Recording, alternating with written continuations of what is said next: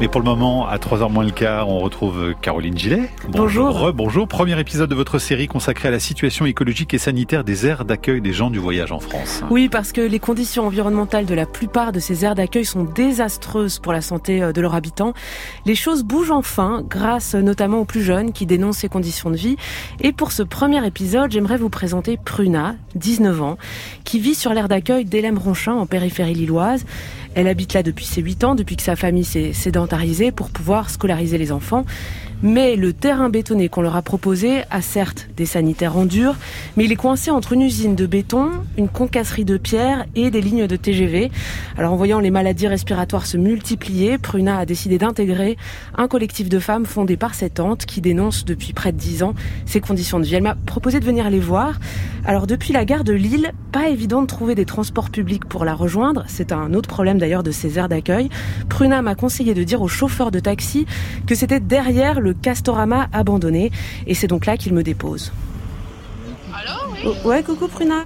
Je suis devant une, un espace avec des bâches vertes et à l'intérieur des gens qui font un, un barbecue et puis il y a des caravanes. Euh, attends, je pense que tu t'es trompé de terrain parce que tu es allé devant des, des Roumains.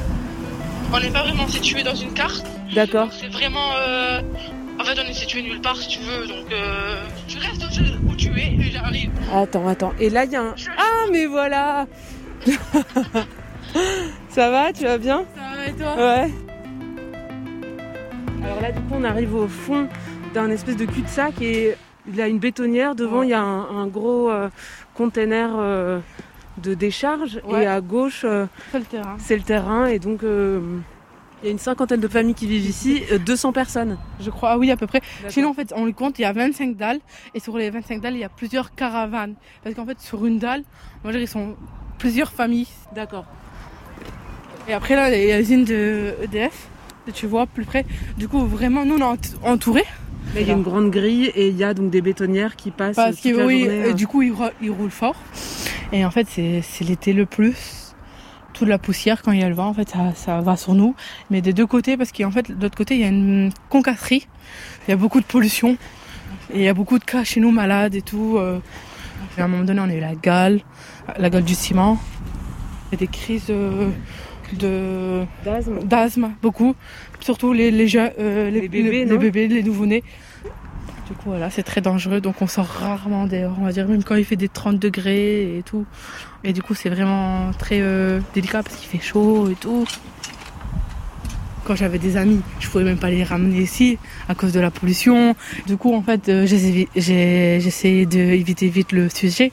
C'est pas pour dire une honte, hein, je suis juste au contraire, c'est une honte où j'habite, pas dans ma caravane, au contraire, c'est toute mon enfance. Mais l'endroit où j'habite, c'est que de la pollution. C'est quoi? C'était un chat. Il y a plein de petits chats et des chatons. Ah oui, bah oui, il y a que ça en fait. Du coup, il commence à pleuvoir, je sais pas ce que tu veux faire. Bah, comme je te disais, si on peut aller dans un endroit. on, va aller dans, mon chalet, je sais pas si ça dit je monte.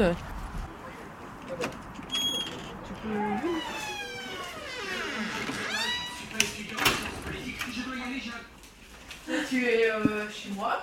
Super. Dans mon chalet à moi. Ah, il y a des photos aussi au mur. Alors, euh, oui, là c'est mon neveu. Là c'est ma grand-mère, la mère de, de ma mère. Ok. Ça c'est mon oncle qui est décédé d'un cancer. Il est décédé d'un cancer de quoi euh, du, Des poumons. Ah ouais. Voilà, lui aussi, qui avait le cancer. Ma mère euh, est morte euh, il y a bientôt deux ans, là. du coup, elle est, bah, elle est morte du bah, d'un cancer, elle aussi. de... Je ne saurais plus vous dire vraiment, parce que d'habitude, je sais, mais là, c'est... voilà, c'est... T'es ému un peu peut-être d'en parler Sa mort n'est pas... Pour moi, elle n'est pas juste. C'est toujours dans ces moments-là, on se demande pourquoi pourquoi vous? Pourquoi c'est moi? Pourquoi c'est lui? Pourquoi? Tu dirais que c'est quand ça s'est arrivé que tu as décidé de te mobiliser avec le collectif? Bah, C'est euh, après, euh, c'est après que j'ai appris que ma mère était malade. Du coup, je voulais pas qu'elle vive dans cette condition-là. Je voulais qu'elle puisse sortir, profiter euh, de l'air.